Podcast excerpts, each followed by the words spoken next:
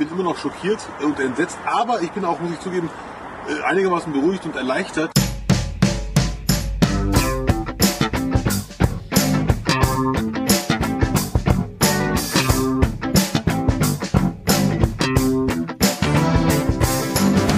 Guten Tag und herzlich willkommen zur Medienwoche, dem wöchentlichen Medienpodcast. Äh, mit mir, Stefan Winterbauer von Media und am anderen Ende der Leitung, wie jedes Mal, wenn wir senden. Hallo? Ja, hi, mit Christian Mayer von der Welt. Hallo und herzlich willkommen. Wir nehmen auf am Freitag, ein Feiertag in Berlin. Aber nur bei euch in Feiertag. Berlin. Es ist der Tag der Befreiung, heißt es so offiziell? Ja, es ist der Tag, der, äh, an dem die Wehrmacht kapitulierte. Ähm, Zweiter Da Weltkrieg. so ein bisschen Diskussion drum, äh, Tag der Befreiung, ja. Äh, und warum eigentlich nur einmal das Feiern und als Feiertag festlegen und äh, in, nur in Berlin? Ja, das verstehe ich auch nicht. Klar. Normalerweise seid ihr Ja. in Berlin doch eher ein bisschen zögerlich mit Feiertagen. Ja, wir haben jetzt aufgeholt. Wir haben den äh, Frauentag und den im Tag- März. ja. Und jetzt, jetzt haben wir das einmalig, wobei ich das, wie gesagt, ein bisschen zum 75. Jahrestag inkonsequent finde, wenn man denn dann sowas beschließt. Das ist ja symbolisch, hochsymbolisch, Mhm. dann doch bitte ganz, aber mei, ja. Ja. Ähm, ich wehre mich jetzt auch nicht dagegen, ja. Hat mich so ein bisschen dran erinnert, äh, das Thema, also äh, Tag der Befreiung, Krieg, Zweiter Weltkrieg, das ja auch immer wieder gern gesagt wird von Macron und anderen, Corona, das sei wie ein Krieg. Ja, da sind wir schon im Thema Corona, wieder, Das ja. ist äh, ganz, äh, da stehen einem so ein bisschen die Haare. Ich habe Ja. nicht mehr viele, aber zu Berge, ähm, weil weil ich finde die Parallelen, ja, äh, hm, aber ganz so viele sind es dann jetzt irgendwie nicht, äh, was Nee. es an Parallelen Äh, hält. Ne, Die Lebensmittel waren Kriegsmetaphorik. nicht knapp, es wurden keine Menschen ermordet. Äh, hm. Ja, also Ja. Kriegsmetaphorik, wir lehnen es ab. Äh, äh, vielleicht der junge Mann im Intro, das war äh, Karim, äh, wie heißt er weiter? Abdel Karim. Abdel, Karim, der, der Satiriker von der Heute Show. heute Show. Und äh, dazu gleich was. Wir steigen ein jetzt in unsere Kurzrubrik. Vielleicht noch ganz kurz unser Schwerpunktthema heute ein bisschen Corona und Fake News. Dazu gleich auch noch ein Interview. Aber jetzt erstmal die Schnellrubrik. Unser erstes Thema. Genau. Ja, wir fangen an äh, mit einem alten Bekannten. Also er ist eigentlich noch relativ jung, der Rezo. Ähm, der hat wie von uns vor 14 Tagen in unserer vergangenen Ausgabe prognostiziert den Henry-Nann-Preis gewonnen. Ähm, das ist also einer der, wenn nicht der renommierteste Journalist. Also er hat einen Henry Nannen-Preis gewonnen. Ja. Na, es gibt mehrere. In der Kategorie, ja, vollkommen richtig, richtiger Hinweis. Die Königsdisziplin ist ja immer die Reportage. Da hat er noch nicht gewonnen. Bestimmt im nächsten Jahr ist er dabei. Äh, Wenn ihm nein, Drosten nicht zuvorkommt. Ja, genau. Ähm, er hat gewonnen für das beste Webprojekt, nennt sich das. Äh, Da gab es wohl auch ein bisschen Diskussion darüber, was ist überhaupt ein Webprojekt. Ähm, aber gut, sein Video Zerstörung, die Zerstörung der CDU, ja, ähm, über das wir auch hier schon sattsam gesprochen hatten, 17 Millionen Mal abgerufen auf YouTube. Ich habe es eben nochmal nachgeschaut. Äh, wurde da ausgezeichnet von der Jury, ähm, also da ging es ja sozusagen die junge Generation, äh, ein Appell daran oder ein, ein, Hin- eine Recherche, wie die CDU die Zukunft dieser jungen Menschen eigentlich versaut. Ähm, und das, äh, damit hatte er dann gewonnen gegen äh, zwei andere nominierte Webprojekte. Einmal Wem gehört Berlin? Da geht es so um ein Crowdsourcing. We wem gehören eigentlich die Immobilien in Berlin? Das ist dieses ganze große Thema äh, ähm, äh, ja eben Immobilien, Mietendeckel und so weiter im Tagesspiegel. Der Tagesspiegel hat das gemacht und dann gab es noch Winty. Das ist eine Reportage von verschiedenen Kollegen äh, vom Bayerischen Rundfunk und vom NDR über eine Hackergruppe, die mutmaßlich aus China kommt, was nicht alles aus China kommt, und Unternehmen ähm, ausspioniert. Ja. So. Und jetzt gibt's eben zwei Varianten. Äh, jetzt gibt's, jetzt hat er einen Preis bekommen und jetzt gibt's Kritik dran, wie immer. Äh, Die einen sagen, es verdient, die anderen sagen, äh, überhaupt nicht verdient. Äh, Die Kritik in a nutshell. Erstens, Riso ist kein Journalist, hat darum den Preis eigentlich auch nicht verdient. Und zweitens, äh, gut ist, selbst wenn es jetzt, selbst wenn er Journalist wäre, ähm, kann sich ja jeder so nennen, ähm, hat er den Preis denn dann verdient ähm, und nach dieser Auffassung hat er den Preis eben nicht verdient. Ja, also es geht so ein bisschen hin und her. Äh, du hast es ja eben schon umrissen. Äh, meine Meinung dazu, äh, dieses Argument, ja, der ist doch gar kein Journalist, das mag ich eigentlich nicht so richtig gelten lassen.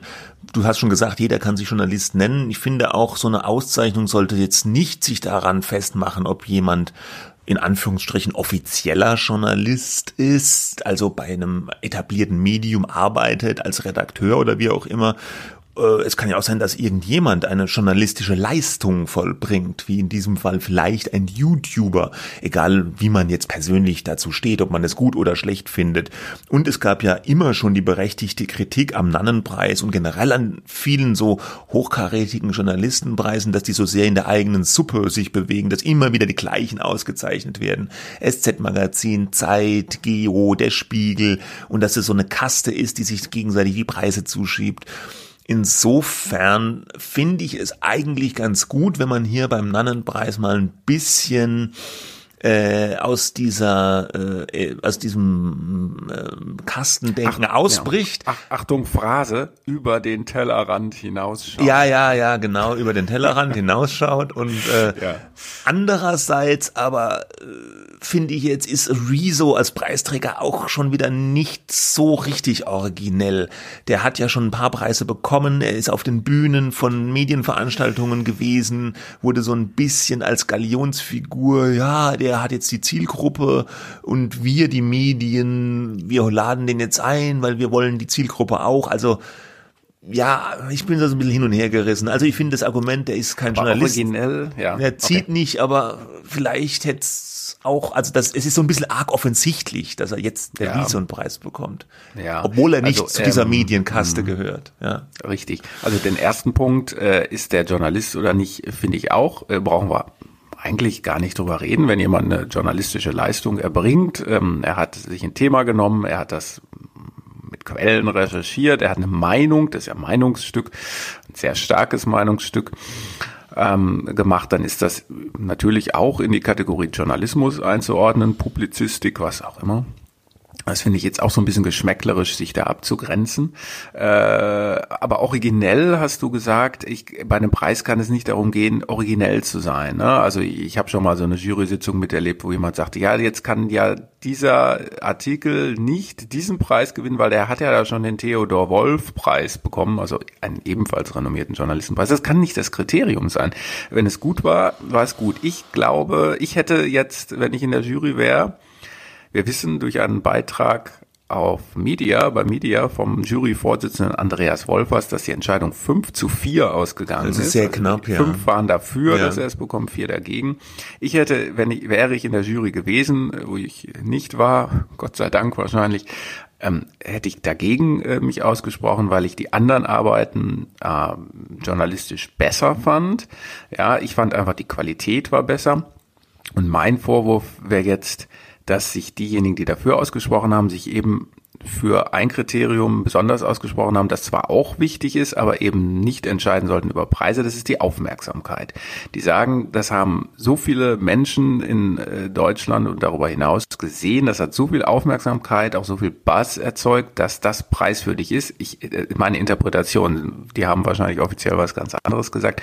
Da müssen wir uns dranhängen an diesen Erfolg des Videos und dem eine Auszeichnung geben. Denn was so viele Leute erreicht, muss ja preiswürdig sein. Ich würde jetzt mal, das ist polemisch, ja, ich weiß, aber ich würde sagen, GZSZ, also gute Zeiten, schlechte Zeiten, erreicht auch über Jahrzehnte Millionen und Abermillionen von jungen Leuten, bekommt aber auch nicht den deutschen Fernsehpreis. Ja, gut, die machen aber auch kein politisches Zerstörungsvideo über die CDU jetzt. Ne? Ja, gut. Aber es ist ja schon, äh, es ist schon bemerkenswert, dass jemand mit so einem Inhalt, ja, mit so einem Kanal, der so eine Zielgruppe von jungen Leuten anspricht, solche Reichweiten hat. Ich finde, es ist ich weiß nicht, ich finde es schon irgendwie ein Kriterium mit der Reichweite. Also ja, ist ja ein Kriterium, ja. habe ich gesagt, aber nicht das, was entscheiden sollte, ob man einen Preis oder nicht. Ja, kann man vielleicht drüber Aber das ist meine streiten, ne, ja, ja, ja, ja, Hat ja, ja die Jury auch äh, ganz äh, ganz unterschiedlich beurteilt und das sind alles äh, gestandene große gute Journalisten. Also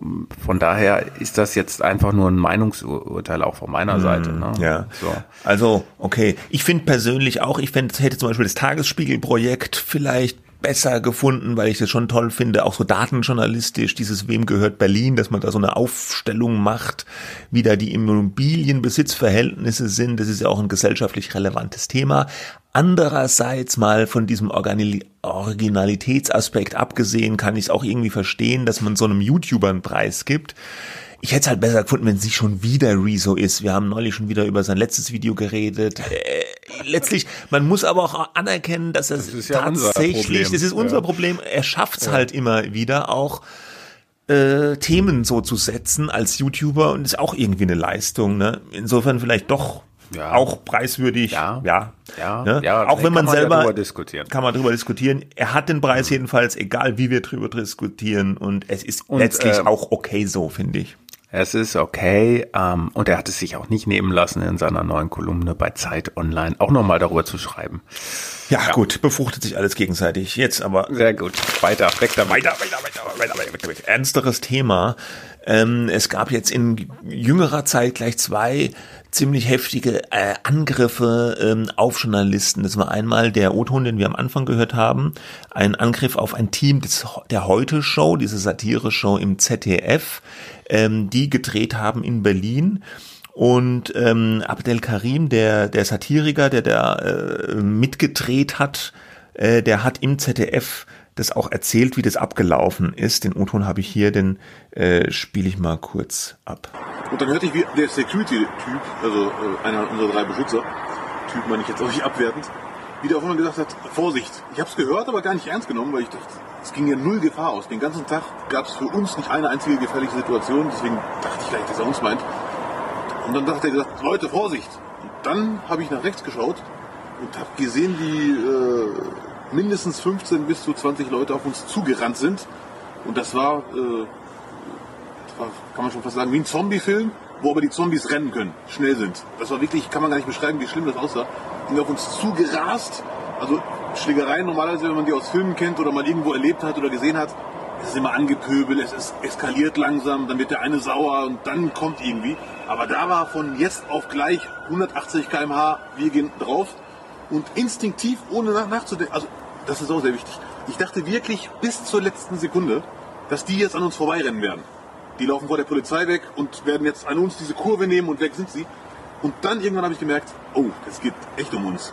Ja, das ist schon recht eindrücklich, finde ich, wie er das so beschreibt. Das zeigt ja, das war nicht einfach so ein Affektding, dass die sich, irgendjemand streitet sich, es schaukelt sich hoch, sondern es war offenbar ein gezielter Angriff von mehreren Leuten. Ich glaube, 15 Leute waren es, die auf die zugerannt sind und dann äh, da zugeschlagen haben.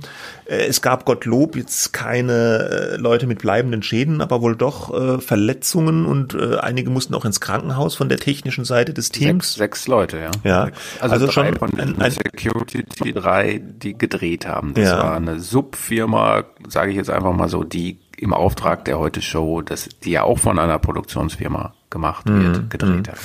Und ähm, ja, man hat die Angreifer dann aber auch festnehmen können, zumindest teilweise, oder hat, hat man sie äh, und äh, ja, drei, drei äh, Personen wurden, glaube ich, festgenommen genau. oder freigelassen. Ja. ja.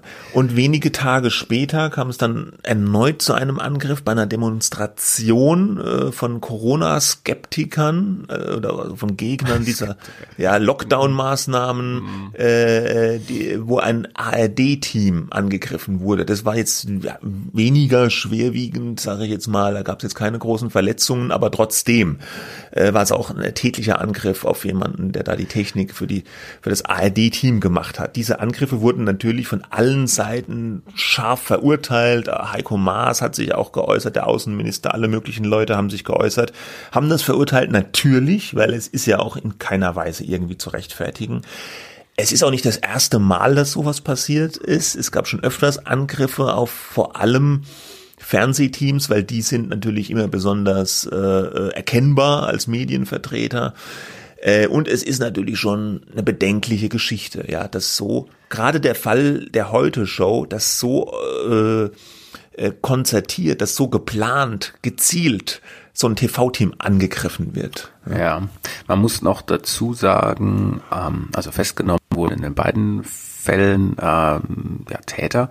Äh, die wurden entlassen, aber jetzt nicht sozusagen, das, das ist dann nicht folgenlos. Äh, bei dem Angriff auf das ZDF-Team ermittelt der Staatsschutz und im zweiten Fall gibt es eine Strafanzeige wegen Körperverletzung.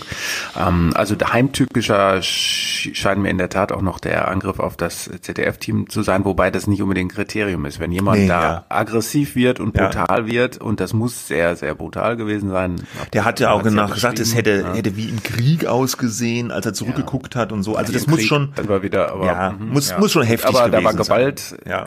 überzogene Gewalt. Es hieß dann aus äh, von der Polizei, dass der ZDF-Angriff, dass das mutmaßlich linke Täter sind oder Täter aus dem linken Spektrum. Die zweite Demo, das waren vor allem rechtsgerichtete Menschen, Neonazis und so weiter, sollen bei dieser Demo dabei gewesen sein. Und äh, das ist natürlich, ähm, da brauchen wir jetzt gar nicht irgendwie über Hufeisentheorie oder sonst irgendwas reden. Ähm, es ist in jedem Fall ein Angriff auf die Pressefreiheit, ein Angriff auf die Grundrechte. Und das Ironische dabei ist ja, wenn man von Ironie sprechen will, dass diese Leute da demonstrieren, weil sie angeblich gegen die Einschränkung der Grundrechte sind. Ja, ja. das ist äh, geradezu lachhaft und es ist natürlich ein Vorwand. In dem Fall, ich, ich nehme es manchen Leuten ab. Im ersten Fall ging es ja um eine Demo, die, die heißen Hygienedemos. Und da ist äh, auch die Querfront aktiv, Linke und Rechte vermischen sich da so ein bisschen in ihren Zielen, aber eigentlich äh, war das bislang alles relativ harmlos. Das kam ja auch nicht während der Demo, sondern danach äh, in der Nähe von der Berliner Volksbühne zu diesem Angriff auf das äh, Team. Aber da wird schon irgendwie versucht, äh, eine, eine natürlich an sich hinterfragenswerte Geschichte, äh, nämlich wie werden unsere Grundrechte im Augenblick eingeschränkt, Versammlungsfreiheit beispielsweise, auszunutzen, äh, um eben Medien Vertreter zu attackieren und zwar auf brutale Art und Weise. Und das kann natürlich, das hat zugenommen, du hast es eben selber gesagt, das gab es vorher auch schon. Und das ist natürlich eine sehr, sehr beunruhigende ähm, Entwicklung, dass auf offener Straße äh, da so äh, vorgegangen ja. ja. Das Einzige, was ich gedacht habe, ich will, ich will jetzt nicht sagen das Gute im Schlechten, weil das ist alles äh, ja schlecht, aber was ich dann doch bemerkenswert noch fand, dass in beiden Fällen immerhin die Polizei offenbar schnell und konsequent äh, reagiert hat. Ja, also in, in beiden Fällen wurde die Polizei äh, an den Tatorten äh, alarmiert und da haben die Beamten wohl auch nicht gezögert, sofort gegen die die Aggressoren vorzugehen äh, in konsequenter Art und Weise. Das finde ich jetzt wiederum gut, weil da gab es ja früher auch schon mal Kritik, dass die Polizei das ein bisschen zu lasch handhaben würde. Das kann man wohl in diesen Fällen jetzt nicht sagen. Muss man auch mal sagen, nee. finde ich. Ja. Okay. Ich verlinke noch in den Show Notes einen Artikel, der im Tagesspiegel zu lesen war. Da gibt's wohl auch eine neue Studie von einem Konfliktforscher, Andreas Zick von der Uni Bielefeld, der äh, quasi eine groß angelegte Umfrage gemacht hat unter Journalisten, ob die Gewalt gegen sie zugenommen hat. Und das Ergebnis ist jetzt mal verkürzt gesagt, ja. Hm, okay. Ja, aber ja. erstmal weg damit. Ja. Gut, zum letzten kurzen Thema ähm, der Schnellrunde mal wieder auch Joko und Klaas, ja, die beiden Entertainer haben mal ähnliche ähnliche Dauergäste ja, thematisch genau. wie äh, Riso, ja. Ja, richtig.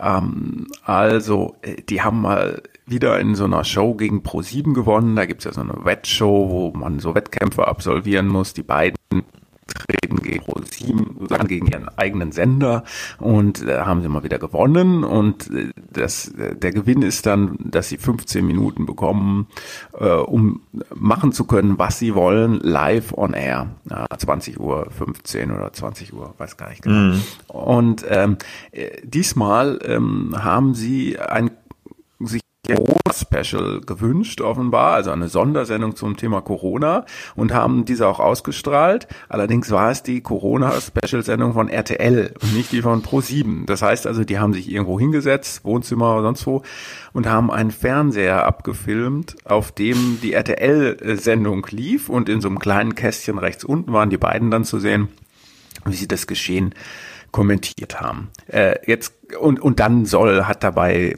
äh, irgendwie ein Handy geklingelt und haben gesagt, oh jetzt versuchen die vom Sender uns zu erreichen, da haben wir jetzt keine Zeit dafür. Äh, äh, wir müssen hier unsere Arbeit machen, ja. Und äh, Pro7 sagte auch mehrfach auch auf Nachfrage, sie hätten von nichts gewusst, ja. Und äh, so kann man sagen, äh, guter Gag, ja, finde ich auch. Ja. Ah, ich fand's lustig. Hast du das gesehen? Ähm, aber ja, ich habe das gesehen, ah, ja. aber es aber nicht live. Ne? Okay. Also, äh, ja. wo, wo, wobei, ich glaube, in der Mediathek gibt's das gar nicht. Ich habe dann so äh, irgendwo anders, wo man das dann halt irgendwie. Dunkle Kanäle, ja. Ähm, weil das äh, durfte dann ich vermute mal, es ist nicht in der Mediathek, weil es äh, nämlich doch eine durchaus berechtigte Frage bei aller Witzigkeit jetzt gibt, nämlich ob das zulässig war, einfach RTL auf Pro 7 zu zeigen. das ist ja, ja gerade der Gag. Was würdest du sagen? Äh, Hast du irgendwie? Ich habe hab keine Ahnung, ob das rundfunkrechtlich zulässig ist. Ich muss aber sagen, dass ich den Gag ganz gut finde. Also gerade deswegen, weil es mit diesem, damit spielt auch, darf man das überhaupt? Und die sind ja bekannt dafür, dass sie so Grenzüberschreitungen machen und so Sachen. Neulich hatten wir ja diese Fake-Diskussion, äh, muss man jetzt nicht nochmal auftauen, aber den Gag, den finde ich jetzt eigentlich richtig gut, ja, weil es, ähm, ja, weil, weil, weil es so, auch ein bisschen die Corona-Berichterstattung oder diese, diese, diese Flut an Corona-Extras vielleicht so ein bisschen ironisch spricht auch, so aus Mediensicht, ja. Mhm. Äh, und ähm, ja, ich, ich finde es eigentlich gut und, und auch ich, ich würde mir wünschen auch, dass es stimmt, dass ProSieben wirklich nichts davon gewusst hat und dass die auch überrascht worden sind, weil das würde dann ja zeigen, dass in, auch in dieser Branche, wo man immer so ein bisschen unterstellt, dass alles geplant und abgekartet ist, sowas noch möglich ist, dass man wirklich so auch den eigenen Sender überrumpeln kann. Fände ich, finde ich, ja. finde ich ganz lustig. Mhm.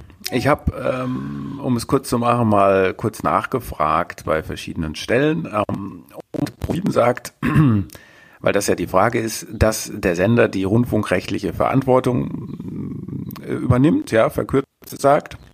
Aber es ist natürlich klar, da, da zeigen sie auch so, so, eine, so, ein, so ein Einspieler, so steht dann auf dem Bildschirm, dass sie diese Verantwortung übernehmen, ja, weil als Sender hat man halt die Verantwortung. Ähm, aber natürlich ist das unausgesprochen, dass alle Beteiligte wissen, dass sie da jetzt nichts machen können, was irgendwie jugendgefährdend, verfassungsrechtlich äh, bedenklich oder sonst was wäre. Ja, so. Äh, dann sagen die Medienanstalten, die für die ähm, Aufsicht der privaten Rundfunksender verantwortlich sind, ähm, dass in dieser Sendung, in diesen 15 Minuten, ein eigenes kreatives Schaffen deutlich zu erkennen gewesen sei. Also Jung mhm. und Klaas äh, haben die RTL-Sendung in einer Einblendung begleitet, ja, mhm. eben gesagt, und der Ton von RTL sei größtenteils nicht zu hören gewesen, mhm. ja, sondern mhm. nur das Bild zu sehen gewesen. Und äh, also insofern liegt eine eigene kreative Leistung der beiden vor und deswegen ist es vielleicht zulässig. Auf der anderen Seite könnte es natürlich eine Urheberrechtsverlegung, äh, Urheberrechtsverletzung geben. Das müsste man aber ausführlich prüfen und mhm. man kann es nicht ausschließen. Aber sowieso müsste RTL sagen, äh, nee, damit sind wir jetzt nicht einverstanden. Und der RTL sagt, ja, da gibt's eine rechtliche Grundlage, dagegen vorzugehen, aber es sei ja kein Schaden entstanden. Im Gegenteil, wir hatten, Zitat, anscheinend das interessanteste Angebot gestern und freuen uns, wenn Joko und Klaas noch bei der Verbreitung helfen.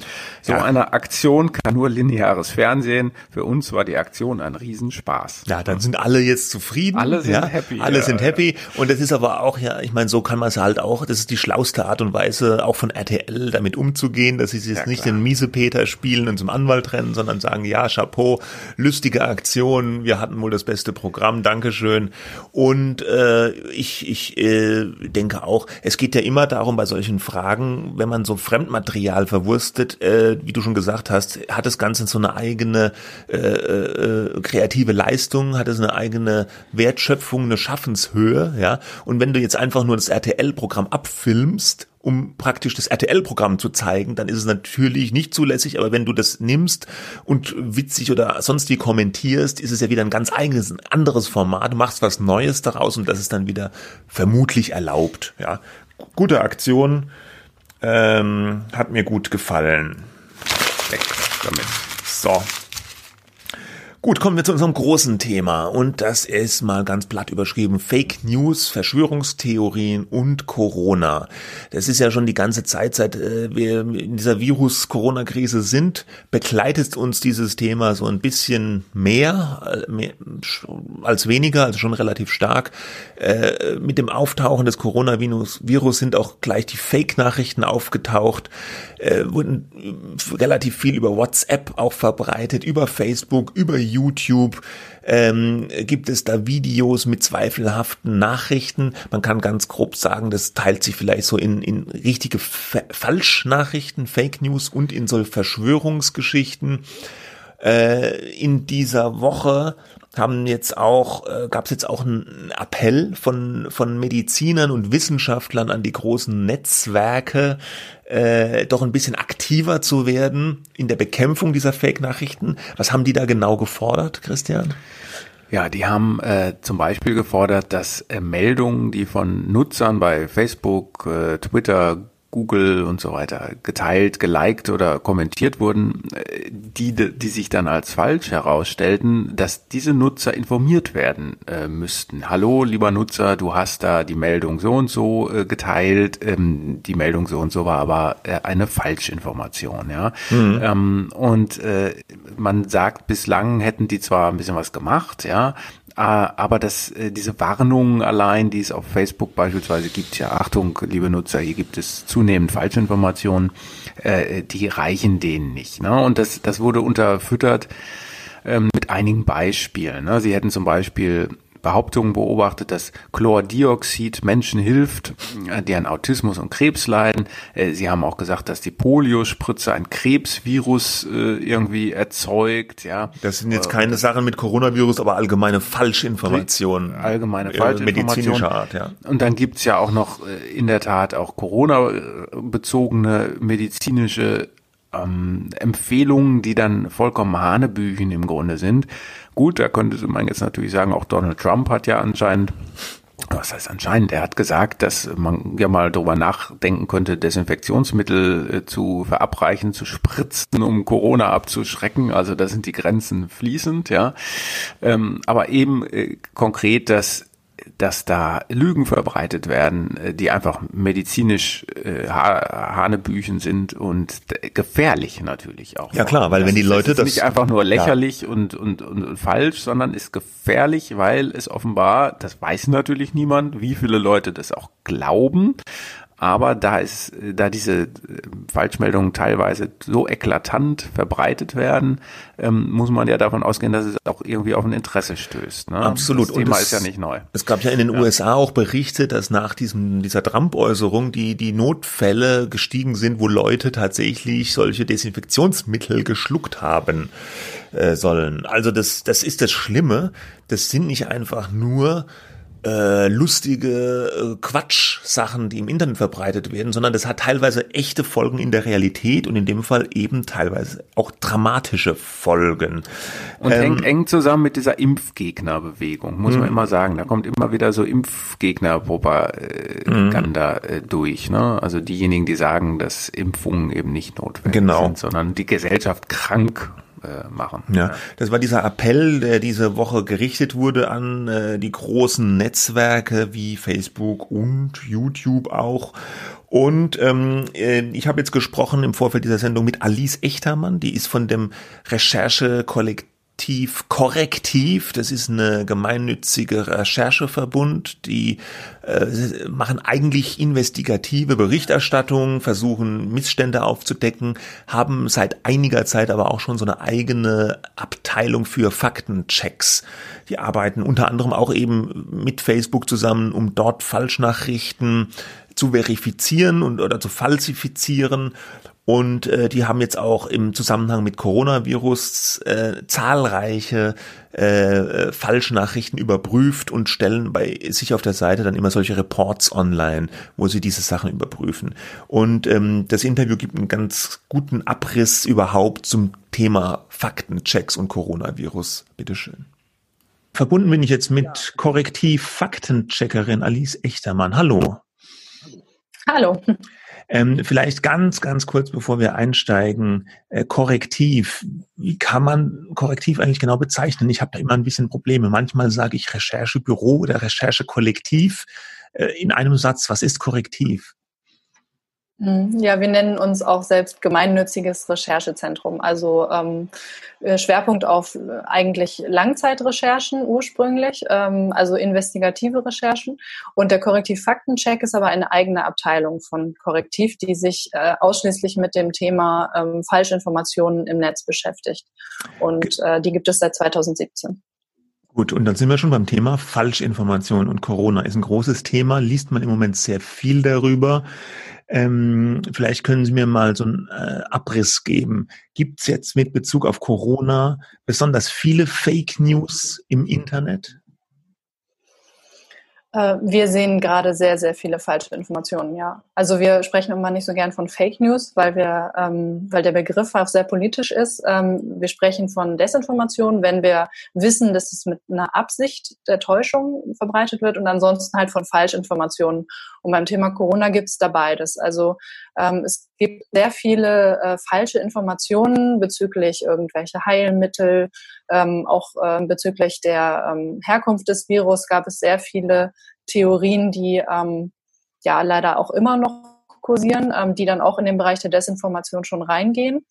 Ähm, und es ist wirklich eine, eine massive Welle, die wir da erlebt haben. Das ging ja, so im März ging das los, als, als es in Deutschland ankam und dann alle aufmerksam wurden auf das Thema, dass es halt nicht nur in China ist, sondern auch zu uns gekommen ist, dann ging das los. Und ähm, da wurde über WhatsApp, über Facebook, über YouTube, auf allen Kanälen wurde da so viel verbreitet, wie wir das tatsächlich noch nie erlebt haben. Mhm. Die Uni Münster hat jetzt ja gerade so eine, so eine Studie zu Corona und, und Falschinformationen äh, herausgebracht. Sie kennen die wahrscheinlich auch. Äh, Korrektiv hatte da auch drüber berichtet, so wie ich das gesehen habe. Da haben die äh, in der Untersuchung gesagt, äh, nach ihrer Untersuchung gibt es gar nicht so viele so reine, gezielte Falschinformationen, sondern vor allem Verschwörungstheorien. Beobachten Sie das auch und wie würden Sie das unterscheiden, der Unterschied zwischen einer Falschinformation und einer Verschwörungstheorie? Mhm. Also eine falsche Information ist einfach eine, eine Behauptung über, über Fakten, über Tatsachen. Ähm, also wir nennen das Tatsachenbehauptungen, die können wir auch überprüfen. Also wenn ich behaupte, ähm, ich kann Vitamin C schlucken und dann werde ich geheilt vom Coronavirus, ist das eine Behauptung.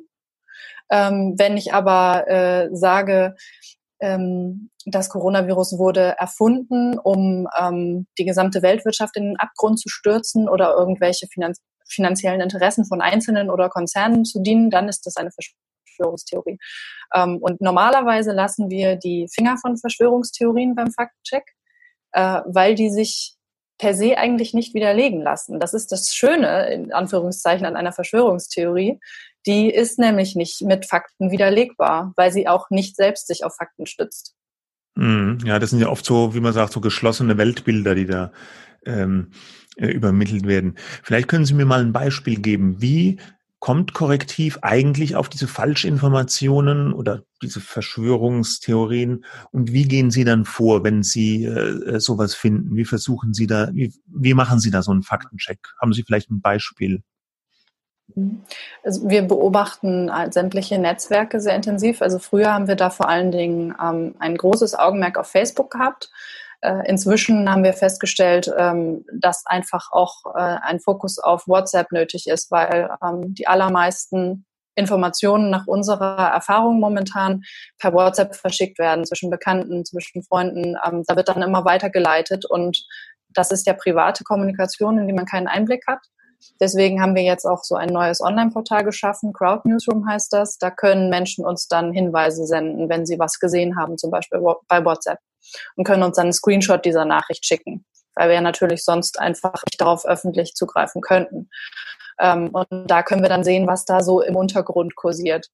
Ähm, und wenn wir da etwas sehen, bei dem wir das Gefühl haben, da wurde jetzt höchstwahrscheinlich was Falsches behauptet oder etwas aus dem Kontext gerissen, verzerrt, wie auch immer, dann gehen wir halt an die Recherche. Dann ähm, zerpflücken wir diese Behauptungen auch eventuell in ihre Einzelteile. Also oft ist ja auch ein längerer Text mit mehreren Behauptungen und die werden dann einzeln überprüft. Und da gehen wir dann ganz strikt vor, Behauptung 1, 2, 3, 4, 5 und ähm, die, da wird dann recherchiert. Äh, YouTube-Videos gibt es ja auch einige in diesem Zusammenhang, die gelten nun als besonders schwierig für einen Faktencheck. Warum ist das so? Und wie gehen Sie bei so einem YouTube-Video vor? Hm. Ja, das Schwierige an solchen Videos ist, dass sie meistens sehr lang sind. Also gerade YouTube-Videos, ähm, das ist ja so, eine ganz, so ein ganz eigenes Format und unter 15 Minuten geht da ja schon fast nichts. Ähm, und was man in 15 Minuten alles an Informationen und auch an falschen Behauptungen unterbringen kann, ist natürlich der Wahnsinn. Das heißt, das Problem ist meistens, wenn es ein sehr ähm, informationslastiges Video ist, dass man einfach die schiere Masse der Behauptungen da drin nicht komplett überprüfen kann oft. Und das ist unser größtes Problem dabei eigentlich. Ähm, deswegen müssen wir dann immer auch sortieren und sagen, was ist hier die Hauptbehauptung? Ähm, gibt es da ähm, zwei, drei wirklich zentrale Dinge, die auch die Hauptbotschaft des Videos ausmachen? Und darauf beschränken wir uns dann meistens bei wirklich langen Videos. Mhm. Ich habe jetzt, vielleicht ist es nur eine, eine, eine subjektive Wahrnehmung von mir, aber ich habe bei diesen YouTube-Videos gesehen, also ich habe den Eindruck, da, da tauchen ganz viele so Doktoren auf, ja, oder, oder Wissenschaftler oder scheinbare Wissenschaftler. Es gibt diesen Professor Bhakti, der in vielen äh, YouTube-Videos aufgetaucht ist, der da auch zahlreiche Interviews gegeben hat, der teilweise sehr hohe Abrufzahlen mit, mit dem eigenen Video hatte. Es gibt diesen Lungenfacharzt Wodak. Es gibt da noch zahlreiche andere, deren Namen mir jetzt gar nicht einfallen. Ich habe den Eindruck, es gibt eine richtige ja, äh, Ärzte und Professoren, ja, Schwämme, will ich fast sagen, auf YouTube, die so in Anführungsstrichen alternative Sichtweisen oder so Corona-skeptische Sichtweisen verbreiten. Äh, teilen Sie diesen Eindruck und falls ja, wie, wie kann man sich das vielleicht erklären? Hm. Ich habe auch den Eindruck, dass wir gerade wirklich ungewöhnlich viele ähm, ja, Mediziner äh, der einen oder anderen Fachrichtung sehen, die sich da auf YouTube äußern. Ähm, es hat zum Beispiel auch äh, aus, aus Wien, glaube ich, einen, einen Zahnarzt gegeben, der sich sehr prominent auch in diversen Interviews geäußert hat. Ähm, und äh, ja, wie gesagt, also oft haben diese Personen wirklich einen medizinischen Hintergrund und äh, praktizieren auch. Ähm, es ist so, dass diese Menschen ja durchaus äh, eine Expertise haben und man ja auch Kritik äußern darf und sollte. Das ist ja völlig legitim. Allerdings vermischen diese Leute sehr oft ihre, ähm, ihre Fakten oder das, was sie, ähm, was sie tatsächlich an äh, korrekten Kenntnissen zusammengetragen haben, selbst über, naja, man muss ja sagen, über Internetrecherche. Diese Menschen sitzen nicht im Labor und erforschen Coronavirus, sondern recherchieren sich selbst was zusammen aus Daten, die sie irgendwie zur Verfügung haben. Und dann ziehen sie daraus Schlüsse. Und ähm, das ist halt oft auch problematisch gewesen in der Vergangenheit. Oder es wird halt auf der Basis von ähm, eigentlich nicht um Verdacht, wie das der Herr Wodak gemacht hat, wird dann oft aber etwas interpretiert, was dann wiederum in die Ecke der Verschwörungstheorie geht, weil man dann, also er zum Beispiel unterstellt, dass die, ähm, dass da finanzielle Interessen der ähm, der Mediziner, also der, derjenigen, die jetzt auch den Test erfunden haben, ähm, den PCR-Test für das Coronavirus, dass sie das alles nur aus finanziellen Interessen gemacht hätten und dieser Test gar nicht wirksam wäre und all solche Geschichten. Ähm, das heißt, da wird einfach auch ähm, sehr stark Einfluss genommen auf die öffentliche Meinung. Und ähm, was wir einfach beobachtet haben, ist, dass äh, diese Menschen eine unheimliche Aufmerksamkeit bekommen haben, die sie sonst wahrscheinlich nie erreicht hätten wenn man jetzt ganz normal im Internet unterwegs ist, als Otto-Normal-User, sage ich jetzt mal, worauf sollte man denn achten, um nicht auf solche Falschinformationen reinzufallen? Gibt es da ein paar einfache Tipps zur Handreichung? Tja, einfach zu erkennen ist das leider nicht. Also die einfache Lösung können wir leider nicht präsentieren. Also gerade jetzt beim Thema äh, Coronavirus ist es wirklich schwer geworden, ähm, das zu unterscheiden, weil oft wird sich ja auch auf ähm, Quellen wie das Robert-Koch-Institut berufen. Wir würden immer sagen, ähm, wird da überhaupt eine Quelle angegeben? Ist überhaupt ähm, transparent, woher er das weiß? Äh, das ist immer was, wo man ähm, einfach misstrauisch werden sollte, wenn das nicht der Fall ist. Äh, und dann hilft, wenn man einmal einen ersten Verdacht hat, äh, auch auf Grundlage dessen, was man bisher weiß, geht das natürlich nur. Dann kann man anfangen zu recherchieren. Und wir empfehlen natürlich immer, wenn es um Daten und äh, Zahlen geht, ähm, beim Robert-Koch-Institut oder bei ähm, der WHO ähm, in den wirklich inzwischen sehr umfangreichen, ähm, häufig gestellten Fragen auf den Webseiten einfach mal nachzulesen, ob es vielleicht dazu speziell schon was gibt. Ähm, dann würde ich natürlich immer unsere Faktenchecks empfehlen. Ähm, genau, und ähm, wenn man das Gefühl hat, etwas total überspitzt, also ähm, da wird etwas auf ein, ähm, auf ein Extrem getrieben. Also zum Beispiel wird gesagt, die Maßnahmen für ähm, die Eindämmung des Coronavirus waren absolut unwirksam. Also absolut auf das, ne, die Aussage, absolut auf totalitär, hat überhaupt nichts gebracht. Dann kann man natürlich schon mal sagen, okay, das ist jetzt schon eine sehr starke Zuspitzung, da sollte man mal nachgucken, was da eigentlich, mit welcher Begründung das so gesagt wurde. Alles klar. Gut, ich bedanke mich bei Ihnen. Vielen Dank, Alice Echtermann von Korrektiv. Ja, soweit Alice Echtermann von Korrektiv über Faktenchecks und das Corona-Virus. Ja, fand ich ganz ähm, natürlich nochmal, man weiß das, aber trotzdem nochmal wichtig, den Hinweis auch auf WhatsApp. Ne? Das äh, genau. ist eben nicht so offensichtlich wie bei Facebook, äh, wo man, wo vielleicht dann auch in den Kommentaren man schreiben kann, hallo, äh, äh lieber äh, Facebook-Freund, was du da verbreitest, ist Unsinn, ja, selbst wenn das dann angenommen wird oder nicht, da hat man ja schon selber eine Möglichkeit, Einfluss zu nehmen. WhatsApp kriegt man ja oft einfach gar nicht mit. Ja. Genau. Und ähm, ähm diese Woche auch und vorher schon, es gab so eine Studie von der Universität Münster, die haben mhm äh, gerade so Social Media untersucht, wie sich da Falschnachrichten verbreiten. Das Ergebnis ganz platt und kurz gesagt war aber, dass die gesagt haben, sie stellen gar nicht so viele richtige Falschnachrichten fest, gibt's auch, klar, aber das Gros der Meldungen, die da auffällig werden, sind die Verbreitungen eben doch von solchen sogenannten Verschwörungstheorien. Ja, ja da war äh, ein Satz zu lesen in einer Vorstellung dieser Studie, den ich ganz treffend fand.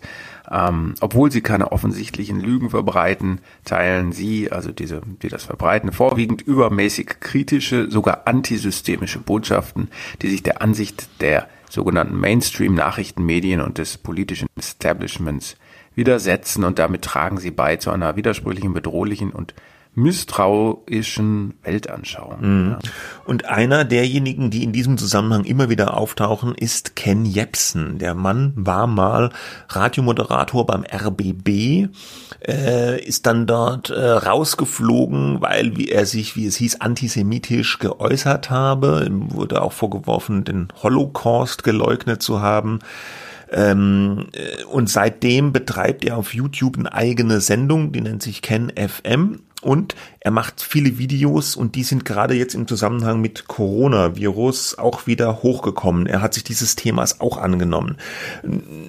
Ganz beispielhaft hierfür ist ein Video, was er äh, vor kurzem äh, veröffentlicht hat auf YouTube, äh, wo er über über über ja ich kann es nicht anders sagen Verschwörungen redet über die Gates äh, Stiftung über die WHO über das Thema Impfung du hast es eben schon äh, angerissen um mal einen Eindruck zu bekommen, wie er da spricht und worüber er da redet, hier ein kurzer Ausschnitt aus diesem Video. Ob Ihre Kinder in die Schule gehen können, ob Sie Ihren Beruf ausüben können, ob Sie sich einem anderen Menschen im öffentlichen Raum näher als 1,50 nähern können, ob Sie eine Maske tragen, ja oder nein, ähm, ob dieses Land noch weiter im Lockdown ist, ja oder nein, ob Sie in den Urlaub fliegen können, ja oder nein, ob Sie Urlaub machen können, auch mit dem Auto in Österreich, ja oder nein. Das bestimmen nicht Sie, die diese Regierung gewählt haben, das bestimmen nicht Sie, die diese Regierung finanzieren mit ihren Steuern. Nein, das bestimmt aktuell Bill und Melinda Gates die sogenannte Gates ja. Foundation. Diese beiden Menschen haben sich über die WHO in die Weltdemokratien hineingehackt und bestimmen aktuell das, was man Normalität nennt. Das die neue Normalität, die sie im Moment spüren, dass sie mit einer Gesichtsmaske herumlaufen müssen, dass man sich nicht dafür interessiert, was sie davon halten, dass sie mit einer Notstandsregierung leben müssen. Das ist alles das Ergebnis äh, von Bill und Melinda Gates. Ja, so weit. Es ist schon, hm. ähm, ähm, das geht noch ewig lang weiter. Er, stell, ja, das, er stellt dann Behauptungen auf, äh, dass äh, Bill und Melinda Gates ja die WHO quasi gekauft hätten, dass sie auch den Spiegel gekauft hätten, äh, dass äh, ja dass sie ähm, äh, mit Impfungen ja, Frauen sterilisieren wollen. Also es wird ganz, ganz Hanebüchen. Und das ist das ja auch ist was. Eine Mischung ja. eben aus dem, was wir gesagt haben, aus äh, tatsächlichen, äh, ja, also es, es ist eigentlich Verschwörungstheorie in a nutshell. Es ist teilweise, es, bewegt es sich auf der Ebene der Behauptung, es streift dann falsch Behauptungen eben. Ja, äh, also zum Beispiel das, ähm, äh, die, was hat er gesagt, Menschen werden verhaftet, weil sie das Grundgesetz Ja. offen äh, tragen. Ne? Das äh, hat er an einer Stelle gesagt. Ich glaube nicht, dass jemand verhaftet wurde, weil er das Grundgesetz äh, trägt. Ja, Natürlich äh, nicht. Ich glaube, das ist nicht so. Die- Und äh, wie da- du auch sagst, der Spiegel, da gab es eine Zuwendung von der Stiftung von Gates ähm, an den Spiegel, um so ein Projekt umzusetzen. Da kann man sich natürlich fragen, sollte man das als Spiegel annehmen? Das waren, glaube ich, zweieinhalb Millionen. Ähm, das ist eine legitime Frage, aber sie haben den Spiegel eben nicht gekauft, ja. Ja. Und da werden einfach so, aber auch auf anderer Ebene werden, werden so, so äh, Meinungen infiltriert oder da reingespritzt. Da sagt er zum Beispiel an einer Stelle, mir ist es egal, womit man Angela Merkel erpresst, vielleicht mit ihren Akten aus der DDR. Ja, das insinuiert einfach, da gibt es irgendwas, irgendwelche Akten, die gegen Frau Merkel sprechen. Und da wird so eine Falschbehauptung in eine, äh, in eine Aussage, mir ist es eigentlich egal, ja, äh, eingeschrieben. Das ist auf, auf eine schon widerliche Art perfide. Ja. Ja, das ist sehr, sehr perfide. Und wie du sagst eben, natürlich diese, die Bill and Melinda Gates Stiftung hat auch an die WHO gespendet, auch sehr große Summen. Aber letztlich ist es bei weitem nicht die Mehrheit des Geldes, äh, wie sich die WHO finanziert, sondern es ist einfach ein großer Spender unter mehreren auch großen Spendern. Und er macht dann daraus gleich, die haben die gekauft, ja. Und äh, wenn dann Warum? Weil, weil sie das, weil sie die Welt beherrschen wollen. weil sie die ne? Welt angeblich beherrschen wollen, weil sie die Frauen sterilisieren wollen, weil sie die Weltbevölkerung dezimieren wollen. Also das sind ganz, ganz krude Theorien, die da aufgestellt werden von, von so jemanden hier wie eben Ken Jebsen. Und das ist auch das, was die Alice Echtermann gemeint hat. Es ist ganz schwierig, diese YouTube-Videos zu, zu verifizieren beziehungsweise zu falsifizieren, weil die eben so lang sind. Die gehen ganz oft über eine Stunde und in jeder Minute werden, wird da reit, man, man hört ja auch, er spricht sehr schnell, da wird falsch Behauptung an Behauptung geknallt, ja, und, und, und Verzerrung an Verzerrung. Und wenn man das in einem Faktencheck aufdröseln will, hat man dann einen ellenlangen Text, ja, den sie vermutlich kaum noch jemand äh, durchlesen möchte. Ähm, äh, YouTube zum Beispiel versucht solchen Dingen Herr zu werden, indem sie bei solchen Videos, die sich um Coronavirus drehen oder auch um andere kritische Themen, jetzt immer solche Hinweise unten drunter einblenden. Fakten zum Thema Coronavirus finden Sie auf den Seiten der Bundes, des Bundesgesundheitsministeriums und so weiter. Ich persönlich finde, das ist eine, es ist gut gemeint von YouTube, aber äh, ich habe eher den Eindruck, es erweckt noch den Eindruck, dass dieses Video, was man hier sieht, vielleicht irgendwie einen offiziellen Charakter hat. Also ich weiß nicht, ob das wirklich was bringt, diese, Ja, diese und Einblendungen. Gut gemeint, äh, ich glaube, das ist einfach die Min das Mindestmaß an äh, sozusagen, wir haben ja davor gewarnt, äh, Maßnahme, ja. Also die müssen sich ja fragen, und das ist ja die alte Frage, die wir ähm, schon lange äh, hatten, auch mit dem Netzwerkdurchsetzungsgesetz, wo es um Hassrede ging. Was müssen diese Plattformen löschen? Was da, was darf weiter drauf stehen bleiben? Wo muss man Hinweise geben, dass da was vielleicht nicht stimmt? Ja, und äh, da kann man natürlich auch, äh, da steht ja die Meinungsfreiheit gegen sozusagen die, die Macht oder die Möglichkeit, durch diese Tech-Konzerne Inhalte zu entfernen, weil das sind ja private Veranstaltungen, aber das wollen die natürlich nicht. A, weil sie sich nicht äh, sozusagen den Vorwurf einhandeln wollen, sie beschneiden die Meinungsfreiheit. Und B, weil wenn sie massiv gegen Quatsch und gefährliche Postings äh, vorgehen, äh, die auch nicht zulässig sind, äh, verfassungsrechtlich, dann würden sie vielleicht damit ihren eigenen Traffic äh, äh, torpedieren. Ja, also die, die brauchen ja die Reichweite, die wollen die hohe Reichweite. Und wenn sie da was rausnehmen, was Hunderttausende von Abrufen hat, hm, Ja, genau. Ja, äh, Also so. das ist diese diese Sache. Das war ja auch ein, das war auch noch eine Forderung aus diesem diesem Appell, den wir eben am Anfang dieses Themenblocks erwähnt haben, dass die Wissenschaftler und Mediziner auch fordern, die Plattformen wie eben YouTube sollen doch bitte ihre Empfehlungsalgorithmen verändern, weil die sind immer noch so eingestellt, dass es eher auf Reichweitenoptimierung hin funktioniert. Das heißt, dass Dinge, die viel gesehen werden, auch stärker empfohlen werden und dass thematisch verwandte Dinge stärker empfohlen werden.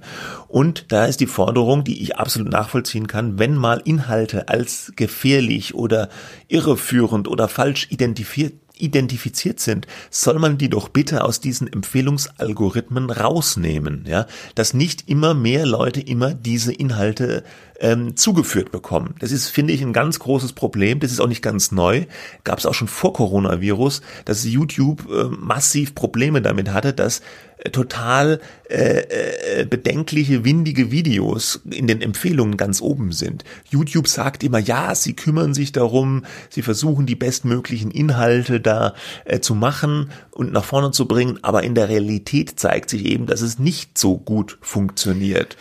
Die haben jetzt vor Wobei, einiger Zeit auch neue ja. Richtlinien erlassen, wo sie zum Beispiel die Werbevermarktung da teilweise eingeschränkt haben und versuchen dann ein bisschen in der Richtung gegenzusteuern. Aber es ist immer noch relativ wenig. YouTube ist voll mit diesen Inhalten, ja, Facebook ja, auch. Wobei sich, wobei sich eben äh, durchaus auch die Frage stellt, du sagtest, dass sie Probleme haben. Ne? Da fragt man sich dann ja, haben sie tatsächlich Probleme? Ähm, und wenn ja, könnten sie sie eigentlich lösen, wenn sie sie wenn sie das wollten. Ja? Ich bin, Oder wollen sie das einfach? Ich glaube, zumindest YouTube könnte das lösen, wenn sie das wollen. Ja, mhm. das weil würde da ihnen aber sehr viel Werbeumsatz kosten äh, und es würde ihnen Reichweite. Es würde ihnen vor allem Reichweite. Reichweite Werbeumsatz ja. weiß ich noch gar nicht mal so, weil oft sind diese Dinger ja auch nicht vermarktet. Ja, äh, aber es würde Reichweiten kosten und dann natürlich auch dann Argumente nach dem Motto, wir haben so und so viele Abrufe, äh, so und so viel Reichweite. Ähm, ja, aber ich glaube schon, dass die da viel stärker, vielleicht kriegt man nicht jedes Video weg, ja, aber man könnte da, glaube ich, viel, viel mehr machen. Und da müsste noch mehr Druck auch von der Politik erzeugt werden, meiner Meinung nach. Und das hat auch nichts ja. mit der Meinungsfreiheit äh, zu tun, äh, wenn das Argument kommt, weil das sind toxische Inhalte, das sind gefährliche Inhalte, die Auswirkungen in der Realität haben und da muss man was dagegen machen, finde ich, in einer, in einer Demokratie auch, ja. Da kann man nicht einfach sagen, wir lassen das alles laufen, ist ja Meinungsfreiheit. Ja, das sagt natürlich keiner, wir lassen es alles laufen, aber man, man, nee. man fragt sich, wie stark äh, eigentlich auch äh, die Politik in dem Fall, äh, die sind schon bestrebt, die zu kontrollieren. Das ist ja, glaube ich, auch ein Thema, mit dem man mittlerweile ganz gut Politik machen kann.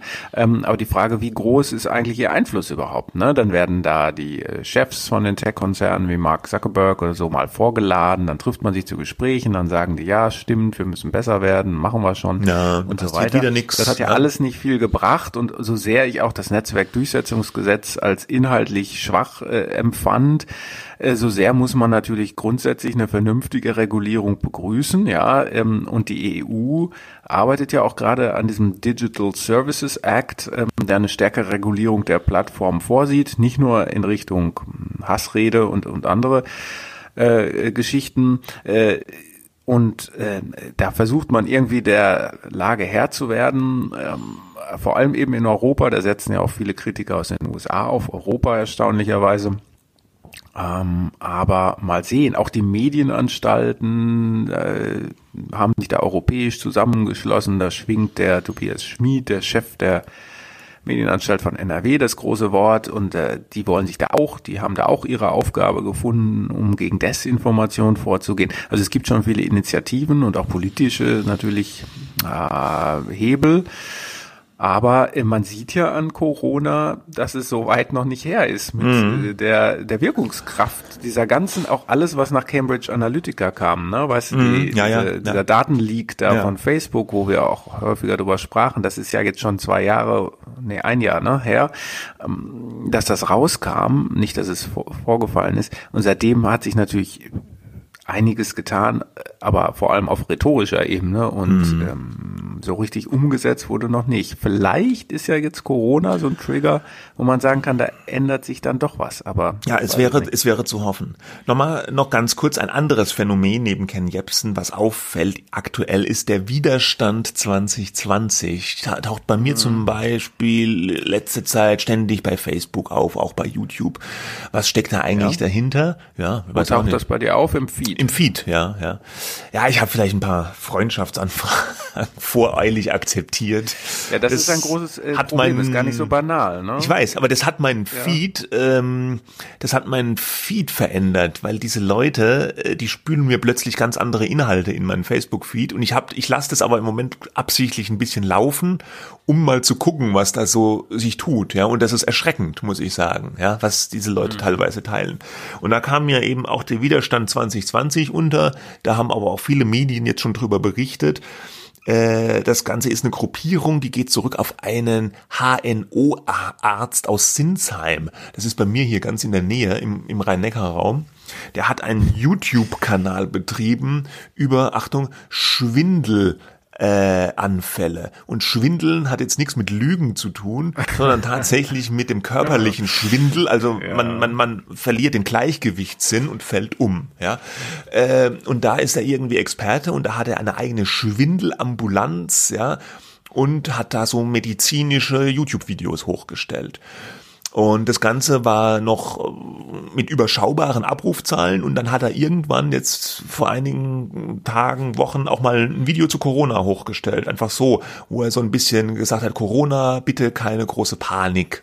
Das war noch relativ harmlos und das hat dann aber wahnsinnig äh, starke Abrufzahlen erzeugt und dann kam der Mann scheinbar auf den Geschmack und der verbreitet jetzt über seinen YouTube-Kanal immer mehr Corona-skeptische Videos, um das Mindeste zu sagen, bis hin zu zu Verschwörungstheorien, geht dann auch schon in diese Impfgegnerschaft rein, hat dann mit zwei anderen Personen zusammen, die er übers Internet auch wohl kennengelernt hat, diese Gruppierung äh, gegründet, die sich Widerstand 2020 nennt. Die haben auch eine eigene Webseite, eine Facebook-Seite, die mittlerweile sehr viele äh, Likes hat schon und die posten da munter solche Videos und ähm, bezeichneten sich mittlerweile schon als Partei, als Mitmachpartei. Und es geisterte auch durch die Medien, dass die jetzt schon angeblich 100.000 ja, äh, Mitglieder oder äh, Unterstützer hätten. Äh, kann man, die Zahl kann man aber wohl gar nicht verifizieren. Ja, ja. es ist unklar, wo diese Zahl herkommt. Ja. Angeblich haben die jetzt beim Bundeswahlleiter schon die Registrierung als Partei beantragt aber auch hier unklar, ob das durchgeht. Da muss man ja bestimmte Kriterien erfüllen, also ein tatsächliches Programm vorweisen können, was auf der demokratischen Grundordnung basiert. Man muss eine bestimmte Anzahl an, an Mitgliedern vorweisen können, um dann irgendwann als Partei zugelassen zu werden. Also das ist ja. nur noch, das ist noch keine Partei, äh, unklar auch, ob sie es jemals werden wird. Die bezeichnen sich aber schon so, ja. Und ja, das, das sieht man auch ein bisschen das Problem. Da äh, sieht man, was da alles durcheinander geht, ja. Ja, genau. Äh, äh, äh, also die Berichterstattung über diesen Widerstand, ja, finde ich jetzt wichtig, weil wenn das zunehmend Leute über soziale Medien eingeführt bekommen oder zugeführt bekommen, dann fragt man sich ja schon, wer, wer ist das, wer steht dahinter? Also Berichterstattung, Analyse, was, was steckt dahinter, ist gut. Jetzt mal einfach zu sagen, die sind jetzt schon größer oder zu übernehmen wenn das so geschehen ist, die sind jetzt vielleicht schon größer als die AfD und die FDP, ist natürlich fahrlässig, weil ja, ja. No, keiner weiß irgendwas, ja. Keiner weiß irgendwas. Das ist natürlich auch das Phänomen, was wir in dem Interview hatten. Das sind diese diese YouTube-Doktoren, sag ich mal, ja. Das sind erstaunlich viele Mediziner und auch äh, Leute aus dem wissenschaftlichen Umfeld, die einen akademischen Titel haben, die sich gerade zum Thema Corona da verstärkt äußern.